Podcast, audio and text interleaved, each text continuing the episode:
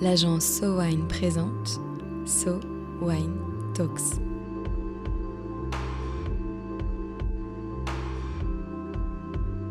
La première série de podcasts analysant les tendances marketing et communication dans l'univers du vin et des spiritueux.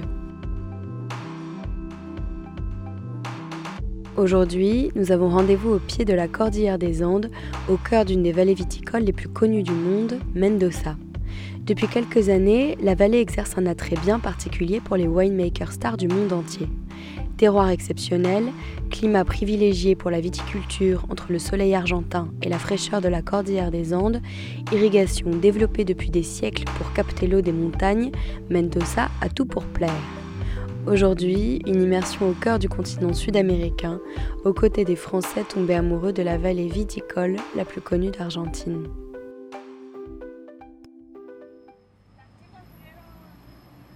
Commencer cet épisode, nous avons rendez-vous dans un café de la ville de Mendoza avec Gérald Gabillet. Après 20 ans de carrière à Bordeaux, il est aujourd'hui gérant et maître de chez de Cheval des Andes.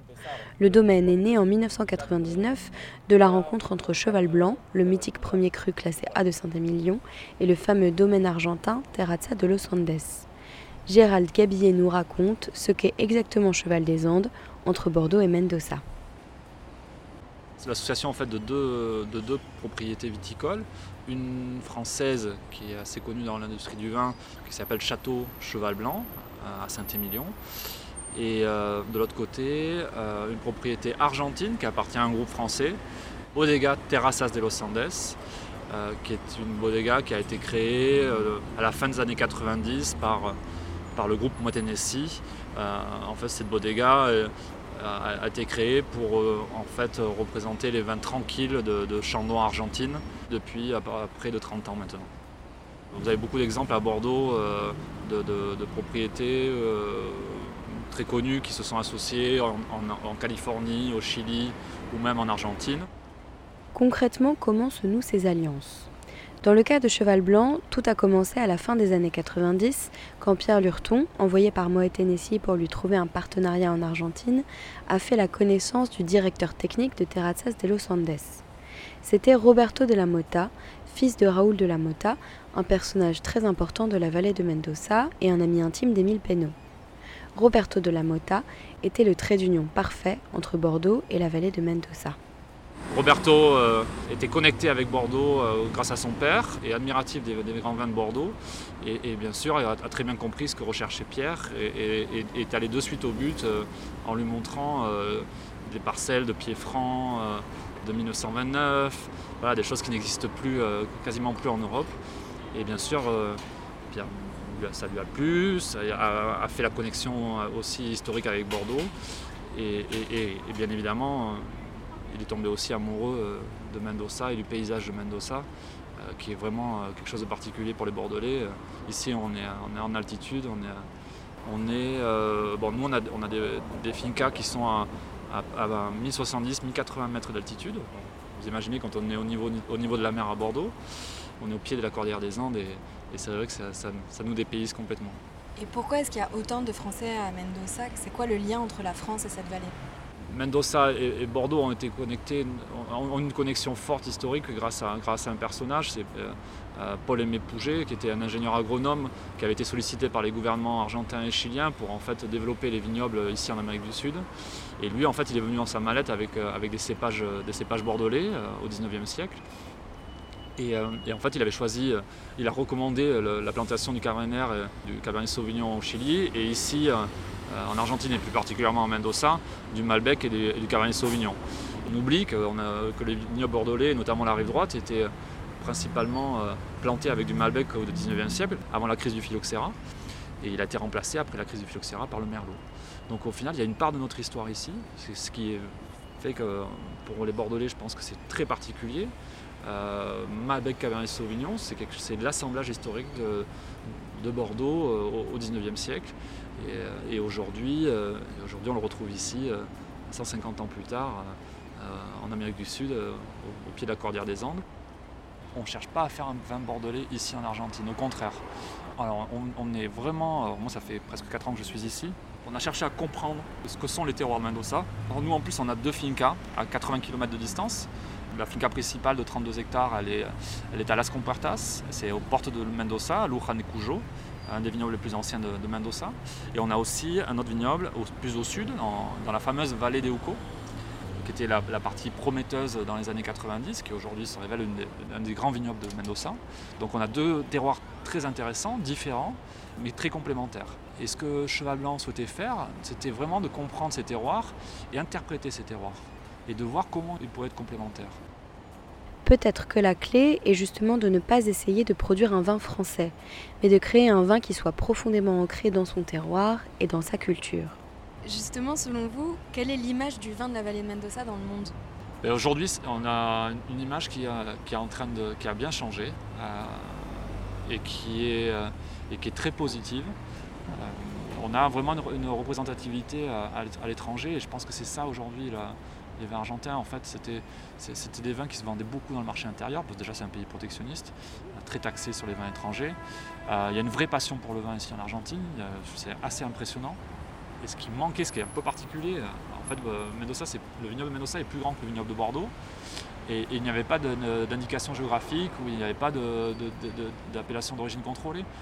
Euh, et, aujourd'hui, ça y est, enfin, ça fait quelques années que se créent des indications géographiques, Las Compuertas, indications géographiques Altamira, Chacayes, Gualtajari. Ils ont compris qu'en fait, il fallait aider le consommateur à comprendre parce qu'il y a une hétérogénéité de terroir en ce moment en Argentine, c'est le gros boom. Euh, il y a beaucoup, beaucoup de nouvelles bodegas, de, de, produits qui font parler, de, création de produits, et, c'est vrai que c'est très intéressant. En effet, les vins de Mendoza sont aussi différents qu'il y a de terroirs divers dans la vallée, et cela intrigue les vignerons du monde entier. Allons justement à la rencontre d'un autre responsable de domaine français à Mendoza, Guillaume Bousquet. Depuis quelques années, Guillaume Bousquet a repris avec sa sœur et son beau-frère le domaine Bousquet, que leur père Jean avait fondé en 1998 après avoir été vigneron dans le Languedoc. Le domaine Bousquet déjà, c'est un domaine familial et ça c'est important parce que ça a, été créé par mon papa et on est toujours là avec. Euh, nous avons repris avec ma sœur donc et mon beau-frère l'entreprise. C'est une génération supplémentaire qui reprend le, flambeau. C'est français dans le style des vins surtout.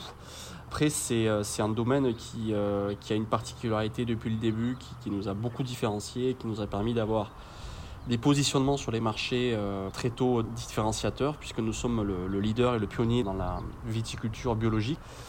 Donc dès le début de notre installation, nous avons suivi une culture biologique en profitant de la nature de, nos sols, puisque nous avons planté sur des sols qui, sont, qui n'avaient jamais été plantés au début, qui n'avaient jamais été arpentés par l'homme, on va dire. Ayant repris des parcelles qui n'avaient jamais été cultivées, Jean Bousquet avait décidé de ne pas utiliser de pesticides, créant ainsi un des premiers domaines viticoles bio de la vallée de Mendoza. Donc le domaine, c'est un domaine qui est sur des terroirs très euh, bah, particuliers et de, très haute qualité. Ça, c'était le choix qu'avait fait mon père de s'installer dans la, vallée des Uco, qui est une vallée euh, qui surplombe Mendoza, qui est dans les hautes, euh, on va dire, dans les dernières hautes plaines de Mendoza, 1200-1300 mètres d'altitude. C'est un terroir aujourd'hui qui est reconnu par beaucoup comme un des meilleurs terroirs d'Argentine, mais bon, à l'époque aussi, ce n'était pas, le, pas le cas. Il était très peu planté ce terroir-là. Et selon vous, qu'est-ce qui amène les Français à venir développer une activité vinicole ici, dans la vallée de Mendoza? Voilà la question, la question clé, la question phare. Il y a chacun a ses, euh, chacun a ses raisons pour avoir discuté avec beaucoup de nos voisins européens, que ce soit des Italiens, des Espagnols, des Français. Chacun chacun a ses raisons, mais c'est vrai qu'il y a il y, a, souvent euh, un point commun à, venir sur, ce terroir. Sur ces terroirs-là, c'est la euh, qualité des vins que ces terroirs permettent de, produire. Et en tout cas, c'est ce qu'avait décidé mon père. Enfin, ce qui a décidé mon père d'aller là-bas, c'était vraiment d'être sur un terroir où euh, il peut faire, moi je me rappelle toujours, je le vois toujours nous dire ça, nous dire c'est un terroir incroyable parce que c'est un terroir où on peut faire des très bons blancs, on peut faire des très bons rouges, on peut avoir des volumes importants et en ayant des, risques, euh, des risques climatologiques euh, très faibles. Le, côté bio en plus était là, euh, lié au terroir, le côté du vivre dans un terroir où il y, a, il, y a, peu de pesticides, enfin pas de pesticides et, de produits chimiques à l'inverse de notre passage par le Languedoc, où on était dans une culture de, volume, où il fallait à tout prix maîtriser les volumes, donc on usait des produits chimiques sans savoir trop pourquoi, à foison. Et on vivait là. Moi, je suis né dans la propriété. Je me revois mon père sulfaté avec des produits chimiques 10, 10 à 15 fois par an quand il fallait. Et moi, je m'amusais au foot dans les rangées de vignes et j'avais des produits chimiques qui se baladaient au-dessus de moi. Euh, bon, à l'époque, on s'en fiche un petit peu, mais euh, mais il y a eu ça aussi dans son déclic à lui. C'est de trouver un terroir où naturellement on peut faire du vin en fait. Depuis 20 ans que vous êtes ici, quelle évolution est-ce que vous avez pu constater? Ce que l'on voit, que l'on ne voyait pas il y, a, 15 ans, bien sûr, c'est des, propriétés qui ont, pris le virage du tourisme, par exemple. Parce que des propriétés, on a toujours eu. Euh, moi, je déteste qu'on dise que nous sommes des, euh, producteurs du Nouveau Monde, parce que l'Argentine est, tout sauf un pays du Nouveau Monde. Euh, moi, j'ai des voisins qui ont 3-4 générations de, derrière eux de, viticulture, donc c'est une centaine, d'années de, vignes derrière eux. Donc l'Argentine a toujours eu des, des wineries, a toujours eu des, des, plants de vignes, a toujours cultivé la vigne ça, n'a pas trop changé. Alors bien sûr, ça s'est modernisé. Il y a des grands projets, euh, des grandes wineries qui sont arrivés avec des projets architecturaux euh, les plus fous. Euh, parce que forcément, il y a des gens qui ont beaucoup de moyens et qui font ça bien et qui font des belles choses. Donc il y a ce côté moderne qui est arrivé dans les 25 dernières années, notamment beaucoup de Bordelais qui sont venus effectivement avec bah, une expérience et une vision de la, de différente et très intéressante. Et après, ce que, moi j'ai vu vraiment qui m'a marqué, c'est le, passage à l'onotourisme. C'était des régions avant qui, étaient productrices et qui produisaient des vins, on le savait, on, savait qu'on pouvait boire du vin et du bon vin là-bas, il n'y avait pas de problème. Mais on ne savait pas forcément qu'on pouvait rester dans la région, qu'on pouvait trouver des hôtels euh, atypiques, des, des, tables, de, une offre gastronomique hyper intéressante et variée, et des activités autour du vin et, euh, de l'agriculture en général euh, très intéressantes, etc. Et ça, c'est quelque chose qui, il y a 15 ans, n'existait pas ou très peu. Et aujourd'hui, chaque bodega a une offre touristique, chaque bodega a, vraiment euh, un budget pour, pour développer l'onotourisme et ça marche. Et parfois, on a l'impression qu'en Europe, on connaît plus Mendoza pour le no-tourisme, pour son parcours touristique, que pour la qualité de ses vins. Euh, il faut, différencier les choses. C'est-à-dire que euh, si vous parlez euh, de, Mendoza en Europe, vous, déjà vous partez de loin parce qu'il y, a une offre tellement forte et tellement bonne en, Europe, entre l'Espagne, l'Italie et la France, pour ne citer que, que c'est difficile. Donc déjà en Europe, la, conscience des gens sur Mendoza est plus faible, les gens ont moins de connaissances, ils ne voient pas trop où c'est, ne savent pas trop ce que c'est. Alors nous, il y a des choses qui nous aident par rapport à d'autres pays comme le Chili par exemple, c'est qu'on a des je ne sais pas pourquoi, mais les gens sont, euh, attachés à l'Argentine, ils aiment bien ce, pays pour, ce qu'il représente. On a le Malbec, qui est un cépage euh, euh, qui est un peu un porte-drapeau de l'Argentine, qui est connu en France, donc, et qui est connu aussi en, en, Europe en général. Donc on a des choses qui nous raccrochent, mais ça, ça, n'empêche qu'on part de très loin. Maintenant, vous allez aux États-Unis, les vins argentins ont toute une, une, autre image, une image beaucoup plus positive et surtout, des gens ont plus de connaissances sur l'Argentine ils ont plus de connaissances parce qu'ils en boivent plus souvent. Donc quand ils en boivent plus souvent, ils s'intéressent un peu plus. Et du coup, ils ont une offre de produits qui est plus large. Donc ils peuvent aller chercher des, différents terroirs, ils peuvent aller chercher des altitudes, des cépages différents. Et donc vraiment euh, aller creuser le truc. Peut-être que c'est justement par le no-tourisme que l'Europe va découvrir toute la diversité des vins de Mendoza. L'évolution dans les 10, dans les prochaines années, euh, ça dépend de quel, quel quelle prise vont prendre. Nous, forcément, on pense que l'évolution va, être positive parce que euh, on croit vraiment dans le développement du vin biologique. Donc, euh, ce que je veux dire par là, c'est que je pense que de plus en plus de gens vont boire du vin, bio. Je pense que de plus en plus de producteurs vont produire du vin bio. Sauf que chez nous, encore une fois, euh, les conditions sont vraiment idéales pour faire du vin bio. C'est le terroir qui nous le permet. C'est l'endroit où on est, c'est cette pluviométrie qui est très faible, c'est un soleillement qui est très fort, cette altitude qui nous permet d'avoir les amplitudes thermiques très importantes. Toutes ces caractéristiques font qu'il est facile de faire des vins bio chez nous. Et donc s'il est facile de faire des vins bio chez nous, on n'a pas de contraintes de qualité ni de quantité. Donc on peut faire des bons vins en quantité. Après, plus généralement, pour sortir du bio, je pense que l'Argentine, comme je le disais, va s'installer, est installée et va continuer à être dans, dans, dans, dans l'échiquier mondial de la production du vin. Euh, parce que c'est une terre, c'est des terres qui sont agricoles dans la terre, mais aussi dans la philosophie. Ce sont des pays qui donnent beaucoup d'importance à l'agriculture, euh, qui, sont vraiment des défenseurs de, l'agriculture. Je pense que l'horizon, euh, l'horizon est positif. Après, à nous aussi, les viticulteurs, de continuer à, bien sûr produire des vins qui soit dans les bons prix des marchés, qui soit dans, les, dans la qualité qui est attendue. Si en plus le tourisme, parce que j'insiste là-dessus, mais faire venir les gens chez nous, voir ce qui nous sommes et voir, voir ce que l'on fait, ça, ça, ça permet aussi d'avoir des relais un peu plus importants commercialement. Donc, donc je suis très, très optimiste pour la, pour la suite.